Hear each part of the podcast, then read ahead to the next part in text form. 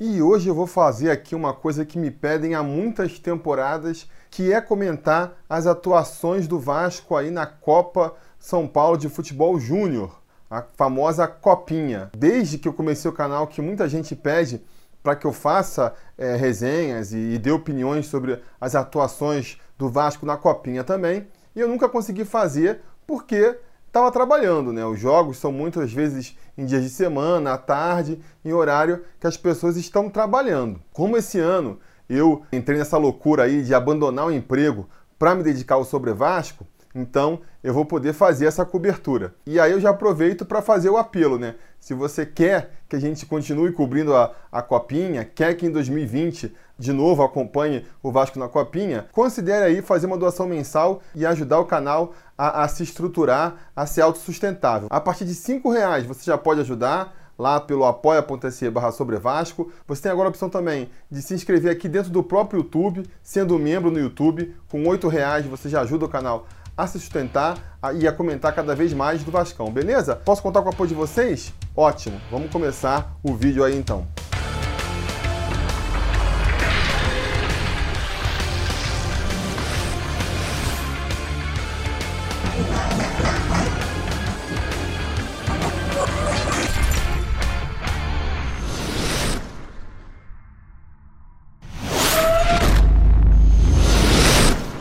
Torcida vascaína Felipe Tio de volta na área e hoje eu vou comentar aí a atuação, a participação do Vasco na Copinha, na Copa São Paulo de Futebol Júnior. Como eu falei no começo do programa, essa é uma reivindicação antiga de vocês e que eu resolvi atender esse ano. E aí eu resolvi fazer assim: em vez de comentar todos os jogos da Copinha, Nessa primeira fase, que é uma fase assim é, muito desnivelada, né? São mais de 100 times que jogam a copinha, então vem muito time fraco. Nessa primeira fase a competição ainda é muito desnivelada. O time dos Júniors também não é um time que eu acompanho, que eu tô acostumado com os jogadores e tudo. Então eu preferi nessa primeira fase assistir aos três jogos primeiros para tomar um conhecimento do time, para depois comentar. Então assistir os três jogos dessa primeira fase, estou fazendo esse vídeo agora, e a partir de agora, se tudo der certo, a cada novo jogo até a final, a gente comenta aí. Se o Vasco chegar na final, eu vou lá no Pacaembu para assistir o Vascão ser campeão da Copinha, beleza?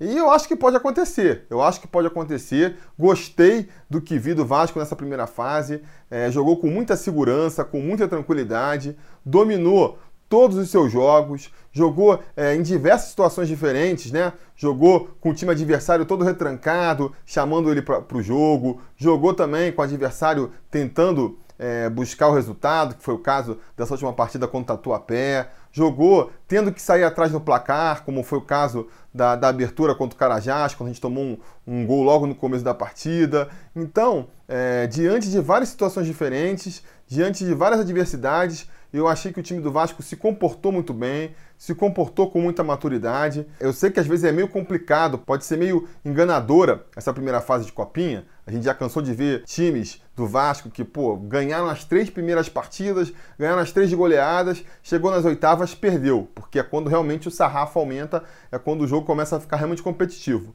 Mas, pela maturidade, pela serenidade que esse time do Vasco mostrou aí, eu acho que a gente pode sim é, ambicionar voos mais longos e um pouco mais longe nessa copinha de 2019. Porque tem sempre aquela questão, né? Quando a gente fala de, de time de júniores, tem sempre aquela questão. Você quer que, que as divisões de base revelem bons jogadores ou façam time campeões? Muitas vezes criam essa dicotomia aí e a resposta, obviamente, é bons jogadores. Todo mundo quer é, formar bons jogadores. Agora, eu acho que você pode conseguir formar bons jogadores e também fazer equipe campeões, né? Acho que isso pode caminhar junto, né? Até porque se você tiver bons jogadores, tiver aí criando bons jogadores, a tendência é que eles joguem bem e façam um time campeão. E por outro lado, se você está formando um time campeão, também não dá para formar um time campeão sem bons jogadores. Então, essas coisas eu acho que andam meio juntas. Mas eu entendo, eu entendo o motivo dessa pergunta, porque é, é uma diferença de filosofia, né? Uma diferença de filosofia.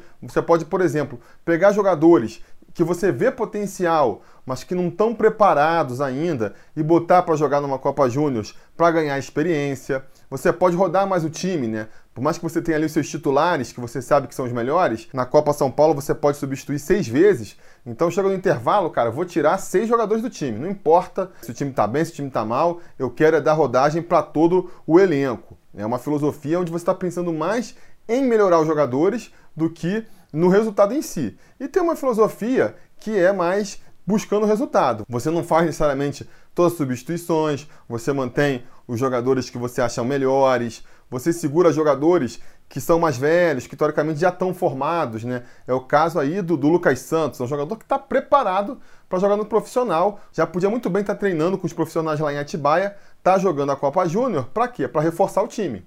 É um pensamento de quem quer vencer a Copa Júnior, de quem quer fazer uma boa campanha na Copa Júnior, né? Então, aqui eu já meio que entreguei a minha visão. Eu acho que se você quiser enquadrar esse time do Vasco aí em uma dessas duas, desses dois formatos, ele vai estar no time que está sendo preparado para ser campeão, não tanto pensando em formar bons jogadores, por mais que hajam muitos jogadores interessantes nesse time aí, né? Porque é um time mais velho, tem muitos jogadores que já estão aí jogando sua última copinha, porque vão estourar no ano que vem. É um time que mostra muita força também é, no esquema tático, né? Não necessariamente do talento dos jogadores que vem o bom futebol do Vasco, mas sim no esquema tático muito interessante. É uma equipe muito disciplinada. Você vê que valoriza muito a posse de bola. Você vê que, que faz aquela marcação-pressão, que é um estilo moderno de futebol, né? Que são características interessantes e, mas são coletivas, não são necessariamente talentos individuais que estão despontando, mas sim um conhecimento coletivo que, claro, também é importante. É bom que o jogador já venha da base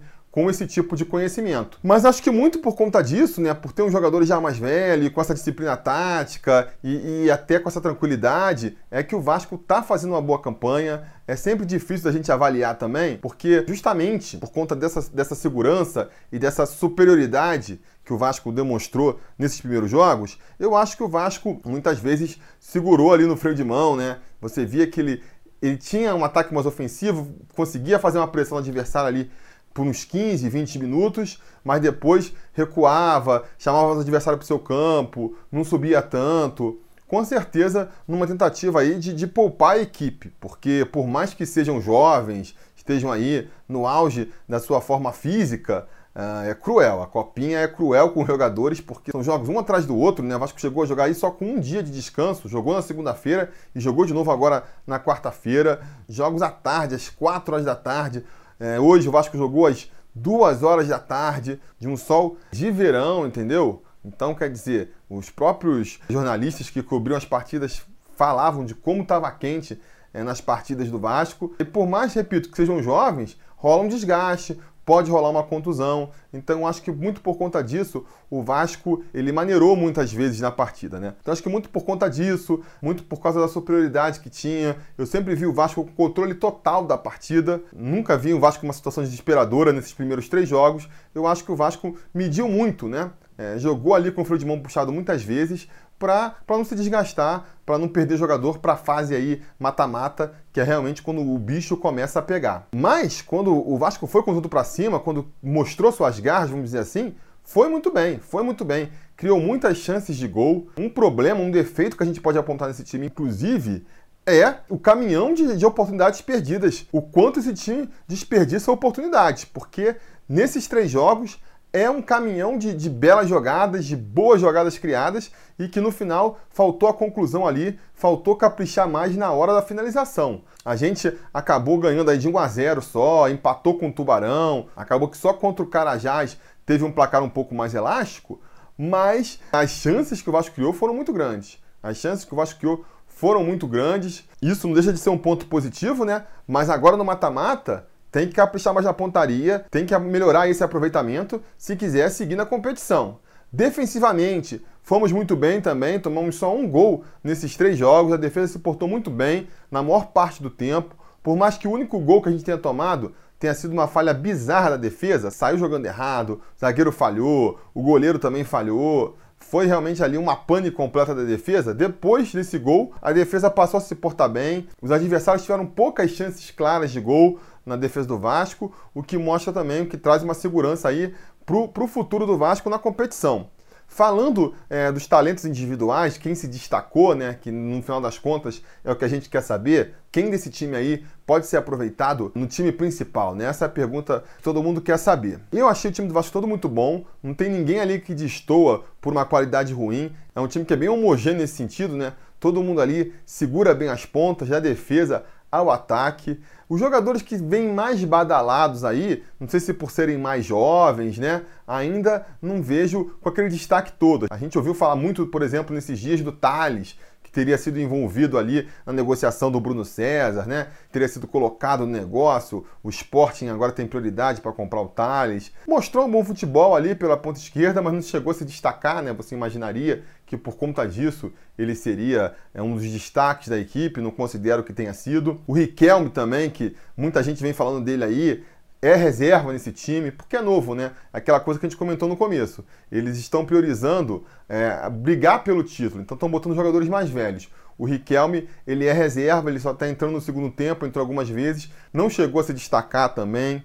O Nathan, Nathan, não sei, que agora o Sevilha quer comprar, tá fazendo proposta de 4 milhões de reais. Eu não vi, cara, quando soube dessa notícia, eu falei, cara, Nathan é aquele que jogou na copinha lá na última partida, e quando eu fui ver era e até assistir a atuação dele depois de novo no segundo jogo contra o Tubarão. Hoje, contra o Taubaté, ele não jogou, né? Foi poupado. Mas eu, cara, sinceramente, não vi futebol que justificasse esse interesse do Sevilha, não. Claro, dois jogos, muito novo, de repente jogando contra jogadores mais velhos o calor, não sei, não está numa boa fase. Não dá nunca para avaliar um jogador apenas por duas partidas. E se o Sevilha está interessado nele, é porque realmente alguma coisa ele deve ter mostrado. Mas eu confesso que nesses dois jogos não chegou a me chamar atenção, não. Quem me chamou mais atenção foram jogadores até menos badalados, eu diria, né? Que a gente não ouve tanto falar, mas que vem fazendo boas partidas. Um caso, por exemplo, é o João Pedro, que também é um ala que joga pelo outro lado, né? A gente vê o Thales aberto pela esquerda, o João Pedro joga mais pela direita, ele mostra jogadas interessantes, cruza bem a bola, tem velocidade. No meio campo também o Caio Lopes, que é um volante, mas que se apresenta com muita qualidade ao ataque, está sempre tendo chances de gol lá na frente, parece um bom jogador, promissor aí, Caio Lopes. Na defesa, o Ulisses também, principalmente nesse último jogo contra o Taubaté, quando o Vasco sofreu mais ataque do adversário, se portou muito bem, um zagueirão forte, assim, de porte, e tem alguma técnica também, então é uma mistura interessante, pode dar caldo para o futuro. De maneira geral, o time inteiro foi muito bem, e claro, né, o grande destaque da equipe é mesmo o Lucas Santos, que é um jogador que já está preparado, já pode subir, é o grande comandante dessa equipe, né, o líder, você vê que os jogadores buscam ele para criar jogadas, é, é um maestro, o comandante dessa equipe aí. Discute-se muito, e eu acho que é um ponto relevante até para ser levantado, a questão do tamanho dele. Né? É um jogador muito pequeno, que pode não render no profissional, e realmente chama atenção até mesmo entre os júniores o tamanho dele, né? Como ele se destaca ali pelo tamanho, parece uma criança jogando entre os adultos. Quando você leva para o profissional, que os zagueiros são bem mais fortes, bem parrudos, isso pode realmente virar um problema. Agora, duas coisas, né? Primeiro, que pode ser um problema, mas não é um impeditivo, porque já vimos vários jogadores pequenos se destacando aí. Quando o cara é pequeno e é craque, inclusive, né? Normalmente dá muito trabalho. E depois, se o Vasco já investiu todo esse tempo no garoto, né? Chegou até os 20 anos aí jogando, porque é bom, porque mostrou talento, porque mostrou técnica, não faz sentido agora ficar retardando a estreia dele no profissional porque não sabe se vai dar certo por causa do tamanho. Dá chance pro garoto, dá uma oportunidade, oportunidade para valer e ver se ele segura a bronca, né? Ver se ele segura a bronca. Do jeito que ele é ensaboado, pela personalidade que ele apresenta nos júniores, eu acredito que ele possa fazer é, bonito no profissional também. Vamos ver aí, depois da Copa São Paulo, né, dependendo até de como for a campanha, se ele vai ser é, melhor aproveitado nos profissionais. Beleza, galera? Isso era o que eu tinha para falar então do, dos moleques da base do Vasco aí. Vamos ver, ainda não saiu quem vai ser nem o adversário do Vasco, nem em que dia e que horário vai ser a partida aí das oitavas de final, mas vamos ficar de olho, a gente vai assistir também e vai comentar essa partida por aqui. Beleza? Então é isso. Peço que curtam o vídeo, assinem o canal. Se quiserem ver essa camisa melhor aqui, ó, vão lá no site da loja do Sobre Vasco e dê uma olhada no modelo. Não é porque a camisa do Vasco precisa ser branca ou preta, pode ser de outras cores também. E a gente vai se falando.